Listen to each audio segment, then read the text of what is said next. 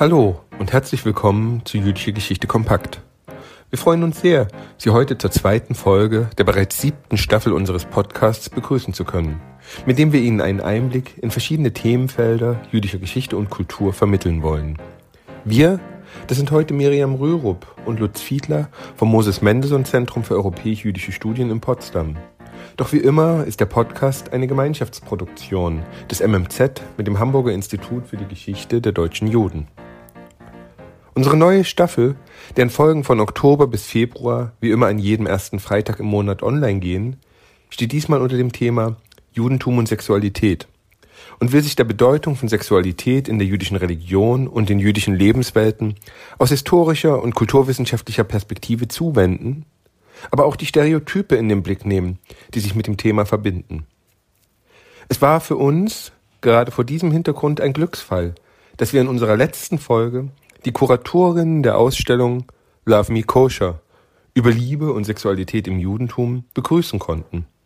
Eine Ausstellung, die noch bis zum 13. November 2022 am Jüdischen Museum in Wien zu sehen ist. Unsere heutige Folge hat mit den Themen und Fragen des vergangenen Gesprächs eigentlich fast gar nichts zu tun, sondern richtet den Blick stattdessen auf einen historischen Gegenstand, der zuvörderst kein jüdisches Thema ist und zudem die Schattenseiten von Sexualität in den Blick nimmt. Nämlich deren Verschränkung mit historischen Abhängigkeits- und Herrschafts- ja wie Gewaltverhältnissen. Den Ausgangspunkt unseres heutigen Podcasts bildet vielmehr der sogenannte Frauenhandel des späten 19. und frühen 20. Jahrhunderts. Also der transnationale Handel mit jungen Frauen und Mädchen, die zumeist im östlichen Europa und dem russländischen oder habsburgischen Reich entstammten und deren Verbringung oder Verschleppung in andere Länder, etwa nach Konstantinopel oder in die lateinamerikanischen Metropolen Rio de Janeiro oder Buenos Aires, wo sie sich prostituierten oder zur Prostitution gezwungen wurden. Dass dieses Thema auch mit jüdischen Geschichtserfahrungen verbunden ist, das hängt vor allem damit zusammen, dass sich unter den Frauen, die auf diesem Wege aus den Regionen Ostmitteleuropas in andere Kontinente verbracht wurden, auch ein Anteil jüdischer Frauen befand. Die Geschichte des Frauenhandels also auch eine Erfahrung jüdischer Frauen war. Und ebenso, wie es auch unter den damaligen Mädchen- und Frauenhändlern Jüdinnen und Juden gab, wurde das Thema auch zu einem Gegenstand von Protest und Widerstand in der jüdischen Öffentlichkeit. Die Bekämpfung des Frauenhandels ein Thema für die jüdische Frauenbewegung, die sich um Bertha Pappenheim formierte. Zu einem ganz eigenständigen Thema für die jüdische Öffentlichkeit wurde die Debatte um den sogenannten Frauenhandel aber auch deshalb, weil sie zu einem zentralen Motiv des modernen Antisemitismus wurde, der ein allgemeines Zeitphänomen als jüdisch charakterisierte und mit feindlichen Stereotypen über eine vermeintliche jüdische Sexualität und jüdischen Handel gegen Judentum und jüdische Existenz mobilisierte. Sie sehen also, wir haben es hier mit einem historisch ebenso komplexen wie vielschichtigen und herausfordernden Thema zu tun. Gerade deshalb freuen wir uns, mit Elisabeth Jannik Freis eine ausgewiesene Expertin für unser Gespräch gefunden zu haben, die zugleich Teil eines größeren Forschungsverbundes ist, in dessen Zentrum die Realgeschichte des Frauenhandels, jüdische Erfahrungen und die gesellschaftlichen Debatten der Zeit mitsamt ihren antisemitischen Projektionen stehen. Jewish Pimps Prostitutes and Campaigners in a Transnational German and British Context, 1875 to 1940, ist der Titel jenes Verbundprojektes, das unter der Leitung von Daniel Lee und Stephanie Fischer-Wolf an der Queen Mary University in London und am Zentrum für Antisemitismusforschung an der TU Berlin angesiedelt ist und in dessen Rahmen auch Elisabeth Janek Freis forscht. Als Historikerin, die 2020 an der Universität Wien promoviert wurde, beschäftigte sie sich ursprünglich mit Fragen der Migrationsgeschichte. Netzwerke transatlantischer Migration, galizische Auswanderung nach Südamerika 1870 bis 1914 ist ihre Dissertation überschrieben, die in Kürze auch als Monographie vorliegen wird. Ihr neues Vorhaben, zu dem sie seit Dezember 2021 am Zentrum für Antisemitismusforschung arbeitet, heißt Menschenhandel und Prostitution zwischen realer Praxis und diskursivem Schreckbild. Kriminelle Netzwerke, Staat und Öffentlichkeit 1918 bis 1939. Und wir freuen uns, auch darüber in unserem Gespräch mehr zu erfahren.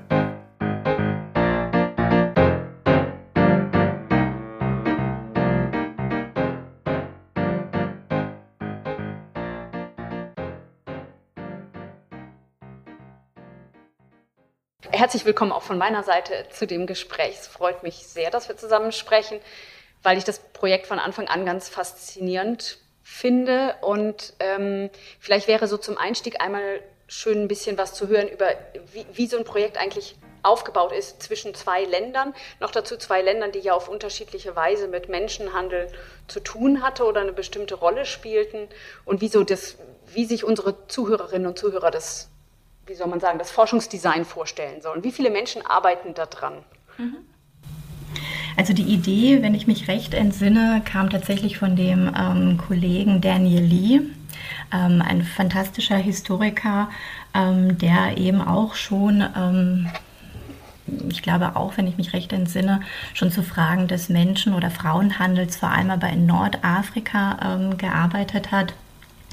Ähm, trat eben an Stefanie Fischer-Wolf heran, um eben ein solch ein gemeinsames Projekt äh, über die Ländergrenzen und eben auch post-Brexit ähm, auf, die, auf die Beine zu stellen. Ähm, und das hat anscheinend eben sehr, sehr gut geklappt. Ähm, und an diesem Projekt ist eben, wie gesagt, die beiden PIs, äh, Stefanie Fischer-Wolf und eben Daniel Lee, als auch eben zwei Postdoktorantinnen, ähm, Paula Zichi und ich, ähm, in diesem Projekt tätig. Jede von uns ähm, behandelt sozusagen ihr eigenes Forschungsprojekt, was aber natürlich thematisch eben an die Geschichte der Beteiligung jüdischer ähm, Akteurinnen in diesem ähm, ja, Mädchenhandel ähm, widerspiegelt. Thematisch vielleicht noch ganz kurz dazu äh, arbeitet die Kollegin aus London ähm, eben an Italien, jüdischen, italienischen Frauenrechtlerinnen im frühen 20. oder späten 19., frühen 20. Jahrhundert. Ich befasse mich viel stärker damit, ähm, mit äh, ja, der Geschichte des Mädchenhandels, also einerseits mit der diskursiven Geschichte des Mädchenhandels im frühen 20. Jahrhundert, vor allem aber ähm, auch aus der Perspektive Polens, des neu gegründeten souveränen Polens und als potenzielles, jetzt sage ich schon potenzielles Habil-Projekt oder das Habil-Projekt soll sozusagen ähm, viel stärker auf äh, Danzig zugeschnitten werden. Danzig als freie Stadt unter dem Völkerbund stehend in der Zwischenkriegszeit ähm, eben auch ähm, Ort, äh, Lebensstadt äh, mit einer ja, weit gefächerten ähm, Bevölkerung, die eben auch eben sehr, sehr viele Juden oder wo auch viele Juden und Jüdinnen lebten. Und mich interessiert, wie eben Mädchenhandel oder Frauenhandel, Menschenhandel in dieser Stadt verhandelt wurde, auf diskursiver Ebene, aber als tatsächlichen Tatbestand. Und hier kommt natürlich auch der Völkerbund als neuer Akteur auf die Fläche der dann eben mit äh, dem Advisory Committee 1921 dann tatsächlich sich eben den Kampf, sehr bewusst den Kampf gegen den Menschenhandel äh, oder Frauen- und Kinderhandel ähm, auf die Fahnen schreibt. Also ich, ich, finde, das alles hört sich alles äh, hoch äh, spannend und überaus herausfordernd an. Ähm, und ich habe jetzt schon in dem, äh, was du bisher gesagt hast, vier Punkte eruiert, von denen ich finde, dass man sie alle besprechen sollte. Und das ist einerseits ja sozusagen die historische Realgeschichte des äh, Frauen-Menschenhandels, äh, auf der anderen Seite der äh, Protest, äh, der sich dagegen erhoben hat, äh, den du ja, wenn ich das richtig verstanden habe, in zwei Teile äh, unterschieden hast jetzt im Moment. Einerseits das äh, Agieren des Völkerbundes und andererseits aber auch ähm, jüdische Organisationen, jüdische mhm. Einzelpersonen, äh, Frauenrechtlerinnen, die sich äh, positioniert haben. Und äh, zuletzt äh, das Thema, das wir auch schon angesprochen haben und das ein eigenes ist, äh, wie sich daran antisemitische äh, Projektionen heften und äh, das zu einer eigenen Form von Antisemitismus auch führt. Aber meine Frage ist am Anfang, bevor wir vielleicht in diese anderen Punkte gehen, wäre doch nochmal die Frage, was bedeutet eigentlich, wie haben wir uns das historische Phänomen äh, des Frauenhandels in dieser Zeit vorzustellen? Also was ist sozusagen der äh, historische Rahmen? Kannst du uns vielleicht dazu erstmal so ein historisches Setting äh, geben? Genau, also wenn wir eben über den Mädchenhandel sprechen, ist damit gemeint, heißt es die unwillentliche Verschleppung von jungen Frauen und Mädchen, Minderjährigen zu äh, sexuellen Zwecken, also sprich, dass sie dann in der ähm, Prostitution landen. Ähm, wann kommt dieses Thema äh, sozusagen auf die Bildfläche? Es ist ganz interessant, äh, wenn man sich, ich weiß nicht, wer ähm, im Akademia sozusagen Google Ngram benutzt. Ähm, Google Ngram kann man äh, herausfinden, ähm, die Treffer zu einem bestimmten Zeitraum, die in Literatur oder Veröffentlichungen, Romanen und so weiter äh, stattgefunden haben. Und man sieht, äh, das ist entscheidend ein Graph, wie hoch ähm, die äh, wie hoch er eben ausschlägt. Und wir haben einen sehr, sehr enormen Ausschlag um 1900 mit dem Begriff des Mädchenhandels und dann nochmal in den 1920er Jahren. Also einfach darum, um sich nochmal die Dimension zu vergegenwärtigen, wie wichtig dieses Thema war oder wie weit diskutiert dieses Thema war. Das zum einen. Und zum anderen kam es natürlich auch mit den zahlreichen oder mit dem Aufkommen von abolitionistischen Bewegungen, die sich natürlich auch an, ähm, die sich ja vor allem als, äh, aus den Koloniemächten entsprangen, sich da viel stärker auch an dem Stichwort der sogenannten White Slavery orientierten, also ähm, sich gegen jede Form von, ja, von menschlicher Ausbeutung. Das heißt, diese, also diese jungen Frauen, die sozusagen verschleppt wurden, oder teilweise war es doch, wenn ich es richtig verstanden habe, auch so, dass sie quasi mit falschen Versprechungen ähm, ihnen Hoffnung gemacht wurde, dass es in, ihnen in einem anderen Land besser gehen würde und ähnliches. Ne? Die, die kamen hauptsächlich, wenn ich das richtig äh, gelesen habe, aus Galizien oder ist Galizien quasi ähnlich ähm, wie der Begriff Mädchenhandel sozusagen im Diskurs ein, ein Zentrum geworden, aber de facto steht es sozusagen nur symbolisch für die Herkunft derjenigen jungen Frauen, die in den Mädchenhandel kamen? Mhm. Sehr gerne. Bevor ich vielleicht auf diese äh, Frage äh, antworte, würde ich vielleicht an der Stelle, und ich glaube, Lutz hat es vorhin auch erwähnt, und es sei an der Stelle auch noch, glaube ich, wichtig äh, zu erfassen, noch mal auf diese strafrechtliche Bedingung einzugehen. Ähm, denn die ben benötigt ja natürlich, äh, um das juristisch zu erfassen, äh, einer, einer Definition. Ähm, jedoch war es eben sehr, sehr schwierig, äh, diesen Mädchenhandel als, ja, wie soll ich sagen, neuen eigenständigen Tatbestand der bereits existierenden Kupplerei abzugrenzen. Ähm, das heißt, ähm, dass der Mädchenhandel, wenn man sich auf diese juristische Ebene ein, äh, einlässt, vor allem ein mehraktiger Delikt war. Das heißt, das Anwerben, dass dieses Anwerben dieser Frauen eingeleitet wurde, ähm, dass Täter, Mädchen und äh, Sie haben es ganz richtig gesagt, Mädchen dazu veranlasste, sich in ihre Obhut zu begeben und sich vor allem dann, und das ist äh, der interessante Aspekt, äh, dem, dem Willen zu unterwerfen. Diskutiert wurde es da vor allem, dass die Degradierung von Frauen und Mädchen hin, und jetzt kommt es natürlich äh, auf, den, auf den Begriff an, hin zu Ware ähm, deklariert wurde. Also das heißt, dass mit diesen Mädchen eben Handel betrieben worden ist. Ähm, und ich glaube, das ist ganz wichtig, wenn man äh, einerseits äh, darüber spricht, wer an diesem ganzen Business oder an diesem Geschäft beteiligt war, also sprich Täter und, äh, und Opfer. Aber vor allem ist auch einfach das Problem gewesen, dass äh, dieser Tatbestand sehr, sehr unklar war, weil es eben keine, keine rechtliche Handhabe dagegen war. Und so blieb es oft äh, auf, der, äh, auf der Diskursebene. Und kommt das Jüdische sozusagen mit dem, mhm. in Verbindung mit dem Begriff Mädchenhandel hauptsächlich über das Diskursive dann in, ins Feld? Und ähm, also sprich, ist die, das Reden über Mädchenhandel etwas, wo plötzlich ein jüdischer Aspekt hervorgehoben wird, der möglicherweise ähm, rein statistisch gar nicht äh, so relevant gewesen ist?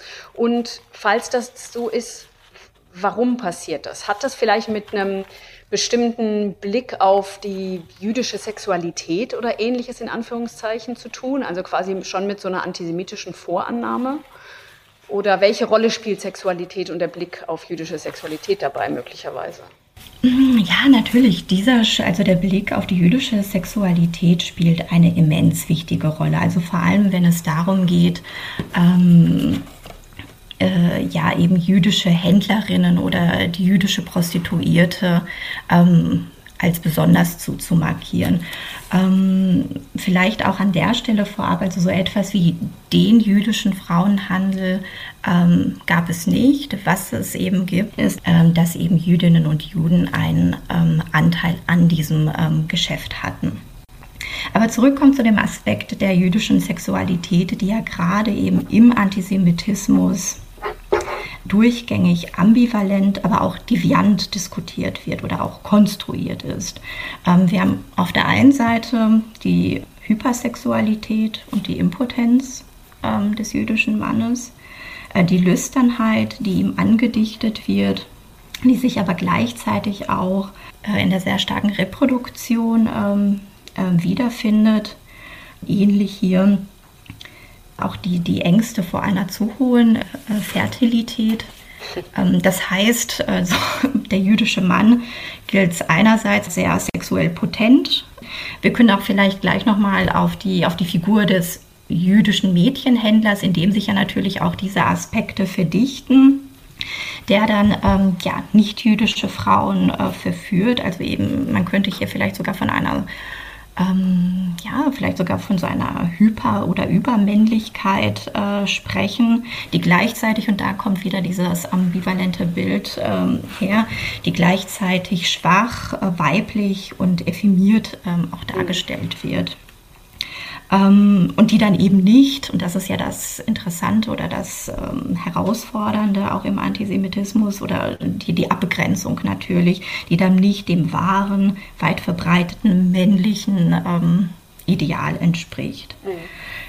Und das gleiche Bild oder ein ähnliches Bild ähm, haftet sozusagen der jüdischen Frau beziehungsweise auch der jüdischen Prostituierten an, ja, die äh, materialistisch äh, repräsentiert wird, Kälte ausdrückt, ähm, Rationalität und eben nicht ähm, Emotionalität, vielleicht auch so etwas wie weibliche Einfühlsamkeit und vor allem, und das spielt halt in dem Kontext von, äh, von Mädchenhandel oder auch von, von jüdischer Prostitution eine Rolle in diesem Produktion dieser antisemitischen Stereotype, die sexuelle Lust, die nach außen getragen wird. Also und das wird häufig äh, oder wurde häufig vor allem ähm, in rechtskonservativen Zeitschriften, aber auch Publikationen, die um 1900, aber auch noch in den 1920er Jahren entstanden sind, ähm, genutzt und dieses Bild immer, immer wieder reproduziert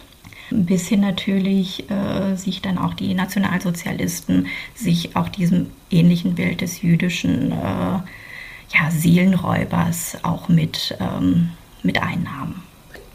Wie sieht es aus mit dieser Widersprüchlichkeit, dass Frauen, die sich prostituieren oder die zum, zur Prostitution gezwungen werden, als kalt beschrieben werden und empathielos ähm, und die anderen Begriffe, die Sie, die Sie alle äh, aufgeführt haben, die aus den Quellen stammen und andererseits das Ganze aber ja auch verbunden ist mit so einem Bild von der, äh, der Freizügigkeit, oder? Und der, ja, der, ja, der ja, genau. Jüdin als Verführerin. Genau, der Jüdin als Verführerin, die eben auch und äh, auch hinterlistig ist, weil sie ja dann auch äh, im kapitalistischen System funktioniert, also dass sie dann auch eben ähm, sich als Ware anbietet. Ähm, ich glaube, Karin Stöger hat das ganz, ähm, ganz spannend äh, auch hergeleitet, dass eben diese Figur des jüdischen Buchers eben sehr gut funktioniert mit dem jüdischen Mädchenhändler. Also auch da immer wieder diese Überlappungen also die List, die Habgier sind ja alles auch ähm, Aspekte, ähm, antisemitische Stereotype, die wir seit dem, ja, die das ganze 19. Jahrhundert, aber vor allem dann eben um 1900 sich so stark verdichten und sich dann eben auch in der Auseinandersetzung mit Frauen- und Mädchenhandel hier, ähm, hier manifestieren. Und ich glaube, dass man eben beide Aspekte, also vielleicht nochmal anders angesetzt, dass wenn man sich mit dem Thema des internationalen Mädchenhandels um 1900 und auch in den, 19, in den 1920er Jahren oder in der Zwischenkriegszeit äh, beschäftigt, muss man ähm, eben diese Diskurse oder auch diese Bilder, diese äh, antisemitischen Stereotypen, Bilder ähm, stets mitdenken, um einerseits natürlich die, De die Debatten zu verstehen, andererseits ähm, um natürlich auch die Fortführung für die nächsten Jahrzehnte mitzudenken. Ich würde hier vielleicht gern anschließen und das äh, Ganze trotzdem noch in eine andere Richtung wenden. Also wenn ich dich richtig verstehe, dann ähm, wird äh, der Antisemitismus in den Diskursen insbesondere da sichtbar, wo ein allgemeines Phänomen, das es gibt zu dieser Zeit, den Frauenhandel, den Mädchenhandel, vorrangig jüdisch bebildert wird und anknüpfend an einerseits klassische Stereotype über jüdische Sexualität, die dann äh, eine Kontinuität aufweisen. Ich würde aber die Frage gern sozusagen nochmal in eine andere Richtung der Gestalt lenken, nämlich die, wie ist äh, das Phänomen des Frauenhandels innerhalb äh, der jüdischen Öffentlichkeit äh, vom ausgehenden 19. und frühen 20. Jahrhundert diskutiert worden. Und das ja, weil es eine Erfahrung war, dass junge jüdische Frauen nach Übersee, äh, vor allem nach Argentinien, aber auch in andere Orte äh, verbracht wurden und dort ja, sich prostituierten oder sich zwangsweise prostituieren mussten. Und die Frage ist, wie wurde darüber in der jüdischen Öffentlichkeit diskutiert? Äh, die Namen, die da im Raum stehen, sind ja insbesondere Bertha Pappenheim oder der Rabbiner Leonhard Rosenack, die schon sehr früh angefangen haben, das zu einem Thema innerhalb einer jüdischen Öffentlichkeit zu machen. Ja, ähm, das ist ähm, genau, also dass äh, wir einerseits diese enge Verbindung eben zu, ähm, zu Judentum und äh, Mädchenhandel durch eben die Produktion antisemitischer Bilder haben, ist, glaube ich, deutlich geworden. Zugleich, und da kann ich vielleicht auch noch einmal äh, diesen Interna den internationalen Charakter des Mädchenhandels hier, hier aufführen, ähm, der ja eben sagt, dass eben Frauen, Mädchen, Minderjährige von ihrer Heimatorten, Städten oder auch eben Städteln ähm, über den Atlantik zumeist, du hast es gerade erwähnt, ähm, Argentinien, Buenos Aires, aber auch Montevideo, ähm, aber auch Rio de Janeiro spielte hier eine immense Rolle. Ähm, aber auch für Länder äh, wie, äh, wie Griechenland oder auch Konstantinopel als, als Ort, sozusagen Knotenpunkt von Handel, ähm, auch eben Zielorte für diese Frauen waren. Zugleich, ähm, und da möchte ich vielleicht den Schwenk noch einmal auf die Region Galizien machen, die im Vergleich ähm, zu, zu anderen Kronländern der Habsburger Monarchie wirtschaftlich und sozial, also einfach eine sehr wirtschaftliche Schwäche auf, äh, aufzeigte und ähm, charakterisiert war durch Armut, aber auch Perspektivlosigkeit der, der seiner Bewohner vor allem aber eben auch, und das sei eben sehr, sehr wichtig an dieser Stelle, seiner jüdischen Bewohner. Also vielleicht auch nochmal hier sich die geografische Lage noch einmal vor, vor Auge zu führen. Wir haben die Stadt Brode als Grenzstadt zum ähm, russländischen Reich, die eben auch ein enormer Knotenpunkt war für, für, ähm, für Migrantinnen und Migrantinnen eben aus dem russländischen Reich in die Habsburger Monarchie auf dem Weg natürlich, um sich einerseits in den Zentren der Monarchie niederzulassen, aber eben auch, um dann weiter über Hamburg, über Triest ähm, nach, nach Nord- bzw. Südamerika auszuwandern.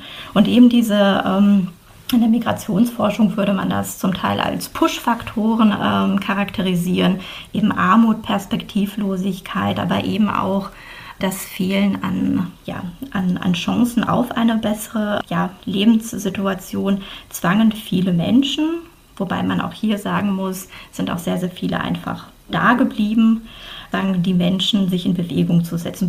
Besonders betroffen waren klar junge Frauen, die auch aus wirtschaftlicher Not oder aus wirtschaftlichem Zwang ähm, auf der Suche waren nach, nach Arbeit, nach guter Arbeit und verließen so demnach ihre, ja, die Städte oder Kleinstädte, um sich dann halt in größeren Städten oder in Industriestädten ähm, niederzulassen oder zu arbeiten. Und hier kann man einerseits sehen, wie eben dieser wirtschaftliche Druck funktioniert hat, ähm, aber vor allem dieser wirtschaftliche Druck auf eben jüdischen Frauen oder auf äh, der jüdischen Bevölkerung, die trotz, und das muss man, ähm, glaube ich, auch an der Stelle betonen, die trotz formaler ähm, rechtlicher Gleichstellung im Habsburger Reich, also in der Habsburger Monarchie, eben nicht die gleichen äh, äh, Chancen hatten oder einfach wirtschaftlich schwächer gestellt waren. Und dies zwang, wie gesagt, sie zur Auswanderung in der Hoffnung, was Besseres äh, zu, zu erreichen. Man kann, wenn man so möchte, vielleicht auch hier betonen, dass ähm, sie sozusagen willige Opfer von eben sogenannten Mädchenhändler oder Mädchenfängern waren oder sehr leichtgläubig auf, auf Versprechungen äh, oder auf Versprechungen hin, hineinfielen, wie zum Beispiel Versprechungen, die ihnen eine feste Stelle als Näherin, als Modistin, als auch vielleicht Pflegerin, aber auch als Tänzerin versprachen. Also hier haben wir einfach nochmal den Ort Galizien der, und jetzt äh, nochmal den Bogen zu spannen zu, zu deiner Frage, äh, der ja auch oft, äh, ich glaube zweimal äh, von Bertha Pappenheim äh, bereist wurde, gemeinsam mit Sarah Rabinowitsch 1904. Ähm, und es sind wirklich fantastische Beschreibungen, die sie ähm, in ihren Reiseberichten über Galizien ähm, niederschreibt, die einerseits diese äh, Armut, ähm, und auch zum Teil auch Verwahrlosung dieser Gegenden beschreiben, aber auch diese Lebendigkeit. Weil ähm, Pappenheim eben mit Rabinowitsch in Galizien unterwegs waren, denn die beiden wurden ja sozusagen im Auftrag, äh, reisten sie ja nach Galizien, um eben auf diese Missstände vor Ort ähm, auch aufmerksam zu machen. Darf ich da die Gelegenheit nutzen, eine Nachfrage zu den Quellen zu stellen? Weil jetzt ist das ist sozusagen ja eine klingt wirklich nach einer fantastischen Quelle, die in so einer Berichtsform ist von zwei Frauen obendrein, äh, die Herkunftsregion quasi der Frauen und Mädchen bereisen, die mit mhm. denen gehandelt wird. Aber wie arbeitet man denn überhaupt in so einem Projekt mit Quellen? Weil es geht ja sicher auch darum, äh, dass man gerne so nah wie möglich an die Stimmen der Frauen, die betroffen sind oder die, äh, die da auf die Reise geschickt wurden, wenn man so möchte, ähm, oder eben auf diese Weise migriert sind, an die Stimmen rankommen möchte. Wie geht man da vor? Was, mit was für Quellen arbeiten Sie? Ja, die Frage der Quellen ist immer eine spannende Frage. Ähm, denn ja, also wie kommt man einfach an diese Frauen heran? Und ich muss sagen, dass ich ähm, zum Teil auch durch, äh, durch, durch die DIS da schon ein bisschen an die äh, Polizeiakten oder Polizeiverhöre äh, herangetreten bin und mit diesen arbeiten konnte. Aber es ist tatsächlich sehr, sehr schwierig, ähm, diese Stimmen dieser verschleppten Frauen heranzutreten. Ähm, was allerdings, und da ist das tatsächlich das Wiener Polizeiarchiv eine Goldgrube, denn dort finden sich zum Teil Briefe von bereits, ich nehme mal an, verschleppten, von verschleppten Frauen, die sich in ähm, Buenos Aires oder ähm, in Rio de Janeiro ähm, in der Prostitution befinden oder befanden, die dann die Wiener Polizeibehörde vor, ähm, vor den Mädchenhändlern, in dem Fall vornehmlich männlich, ähm, auf ihrer Reise nach Galizien oder nach Polen ähm, warnten. Also das ist eine Quelle, dass wir zum Teil eben diese Briefe haben, die, äh, die zugänglich sind. So etwas wie, naja, Erinnerungen einer Prostituierten oder einer jüdischen Prostituierten werden wir wohl kaum finden oder es ist mir bisher nicht, äh, nicht untergekommen. Warum? Weil sie einfach aus Scham eben auch nicht geschrieben haben. Ähm, und wo wir, wo sie dann auftauchen, sind dann eben Polizeiprotokolle, sind Vernehmungen ähm, oder andere Formen von Straftaten, wo sie dann sozusagen aktenkundig werden. Aber hier will ich noch einmal den Bogen dazu spannen, was ich zu Beginn ähm, auch sagte, zu der strafrechtlichen Verfolgung, da eben so etwas wie Mädchenhandel eben nicht strafrechtlich belangbar war oder nicht belangt wurde konnten natürlich auch diese Frauen äh, keine Stimme haben oder wurden eben auch nicht beschuldigt oder konnten auch nicht anklagen, ähm, weil es diesen Tatbestand sozusagen auch nicht, ähm, nicht, nicht gegeben hat. Vielleicht äh, nutze ich die Gelegenheit, um hier nochmal äh, einzuhaken, bei, genau bei diesem Punkt, dass es den Tatbestand als äh, juristischen Tatbestand noch nicht gegeben hat, um nochmal die Frage ähm, fortzusetzen, äh, wie äh, in der jüdischen, aber auch in der nicht-jüdischen Öffentlichkeit darüber diskutiert wurde, um äh, äh, den äh, Mädchenhandel oder Frauenhandel zu unterbinden. Also gewissermaßen welche, äh, wie wurde denn äh, vor dem Hintergrund der Schwierigkeit, äh, das als Straftatbestand zu benennen, darauf reagiert? Wie wurde in der jüdischen Öffentlichkeit damit umgegangen, dass es dieses Phänomen gab und wie, du hattest am Anfang auch schon über den Völkerbund gesprochen, auch in der außerjüdischen Öffentlichkeit? Also fange ich einfach mal vielleicht äh, mit der jüdischen Öffentlichkeit an, dass relativ schnell, ähm, und da können wir den Blick nochmal nach, nach England äh, oder nach Großbritannien zuwenden, gründete sich schon relativ früh die äh, Jewish Association äh, for äh, Women and Children. Ich glaube, das war 1887, relativ früh schon, auch im Kontext eben dieser Abolitionistenbewegung, äh, die sich ja eben gegen jegliche Ausbeuterung äh, von, und in dem Fall natürlich dann Frauen, äh, formierte. Ähm, und diese schwappte dann natürlich auch, oder was heißt natürlich, diese schwappte auch nach Deutschland oder ins Deutsche Kaiserreich. Ähm, wo sich dann vor allem auch Sittlichkeitsvereine zusammensetzten, ähm, sich vor allem mit der weiblichen Moral oder mit der Frage nach dem Verfall der weiblichen Moral auseinandersetzten. Und diese Diskussionen wurden immer wieder äh, intensiviert. Es hat aber auch, und äh, hier, äh, das äh, sollte vielleicht äh, oder ist an der Stelle auch nicht uninteressant zu wissen, ähm, dass natürlich auch der wachsende Antisemitismus, der sich da in diesen Diskussionen mit ähm, oder diese Diskussionen mit begleitete, ähm, intensivierte, dass auch die jüdische, äh, jüdische Community sich ähm, ja, ja einfach gesehen hat, dass sie eben auch handeln, äh, handeln musste. Und so jemand wie Rosenack, der, ähm, der sich ja auch relativ früh als Rabbiner, zunächst eben in Bremen, aber dann natürlich auch in, äh, in Galizien, für ähm, jüdische Migrantinnen äh, einsetzte, aber eben auch dezidierter Gegner des, äh, des Frauenhandels, des ähm, äh, jüdischen Frauenhandels war. Und sich als, als Jude oder als äh, Rabbiner, sich und seine ähm, Mitrabbiner ähm, auch in der Verantwortung gesehen hat, ähm, nicht nur ähm, Hilfsorganisationen in Deutschland zu gründen oder Hilfestellung zu, zu leisten, sondern vor allem schon in Ostmitteleuropa anzusetzen. Was eben auch hieß, dass man Armut behebt, dass man Bildungsmöglichkeiten schafft, dass man ähm, auch äh, ja, ähm, und ich glaube, da argumentiert Pappenheim ja auch sehr ähnlich, dass das Heirats- bzw. Eherecht äh, im Judentum noch einmal neu denken oder überdenken muss. Ähm, da vermischt sich ja natürlich auch ähm, die, die Rolle des Rabbiners mit jedem von, von auch philanthropischen Idealen geprägten äh, Handlungen das heißt, die sozialen Lebensbedingungen im Positiven verändern, um die Bedingungen und die, um überhaupt die Möglichkeiten von äh, Verschleppung und Prostitution zu beseitigen. Mhm, richtig, genau. Also darauf, darauf zielte das durchaus aus. Ähnlich wie, wie Pappenheim. Ist ja bei ihr sogar noch interessanter, da sie ja dann mit dem Gründung ähm, des Mädchenheims ähm, da ja auch wirklich die, die konkreten Rahmenbedingungen dafür schafft. In Frankfurt. Oder Neu-Isenburg, glaube ich, was ja bei Frankfurt ist. Aber war das, äh, war das ein Thema für die, ähm, also oder gibt es hier einen Moment, wo die jüdische und die nicht-jüdische Frauenbewegung äh, ausgehend von dem Thema des Frauenhandels ähm, sich verbunden hat, sozusagen, wo es ein gemeinsames Agieren gab? Vielleicht, um das noch so als fast abschließende Frage in den Raum zu werfen? Mhm.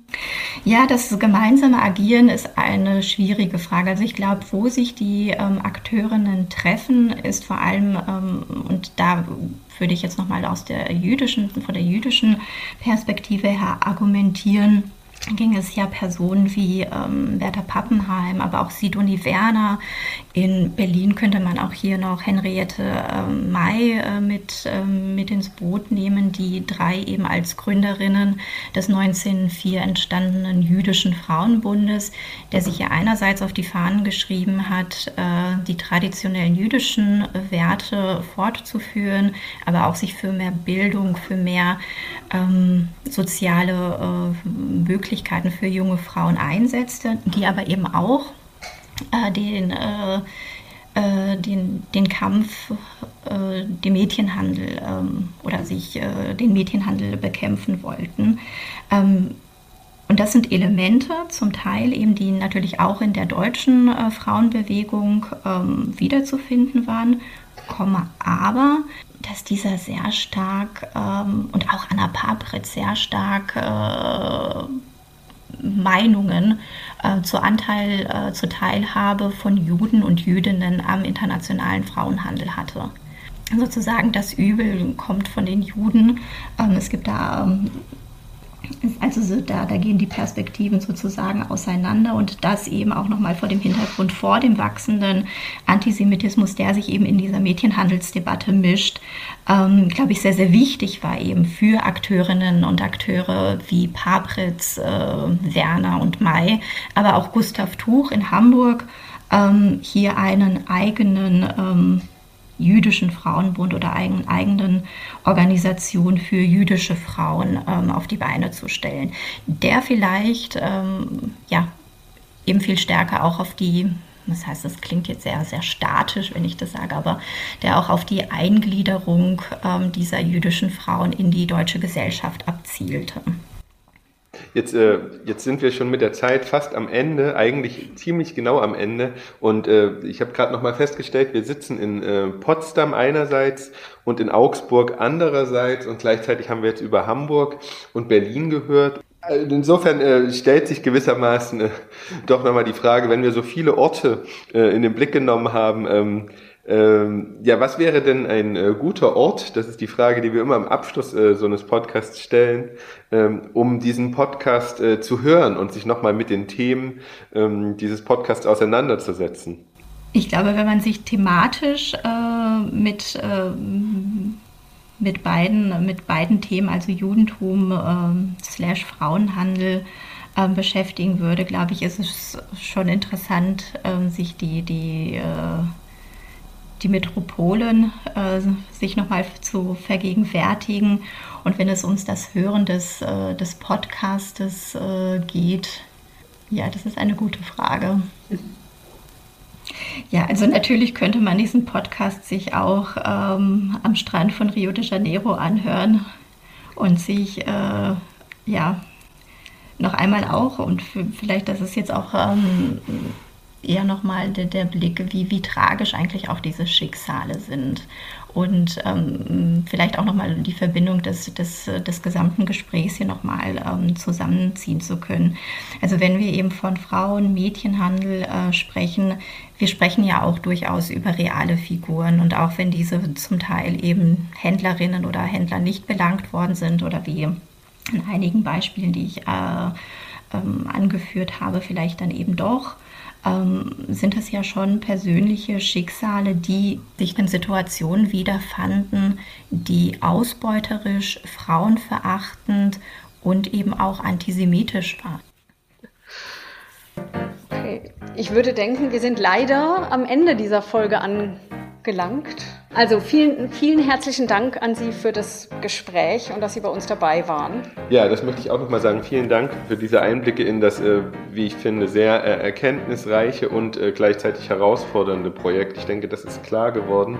Vielen Dank für diese spannende Diskussion. Ja, ich möchte mich auch bedanken für die Einladung und äh, freue mich, dass natürlich auch Forschungsthemen außerhalb ähm, von äh, Konferenzen eben in Form von Podcasts äh, ähm, auch den Weg in die Welt finden. Dankeschön.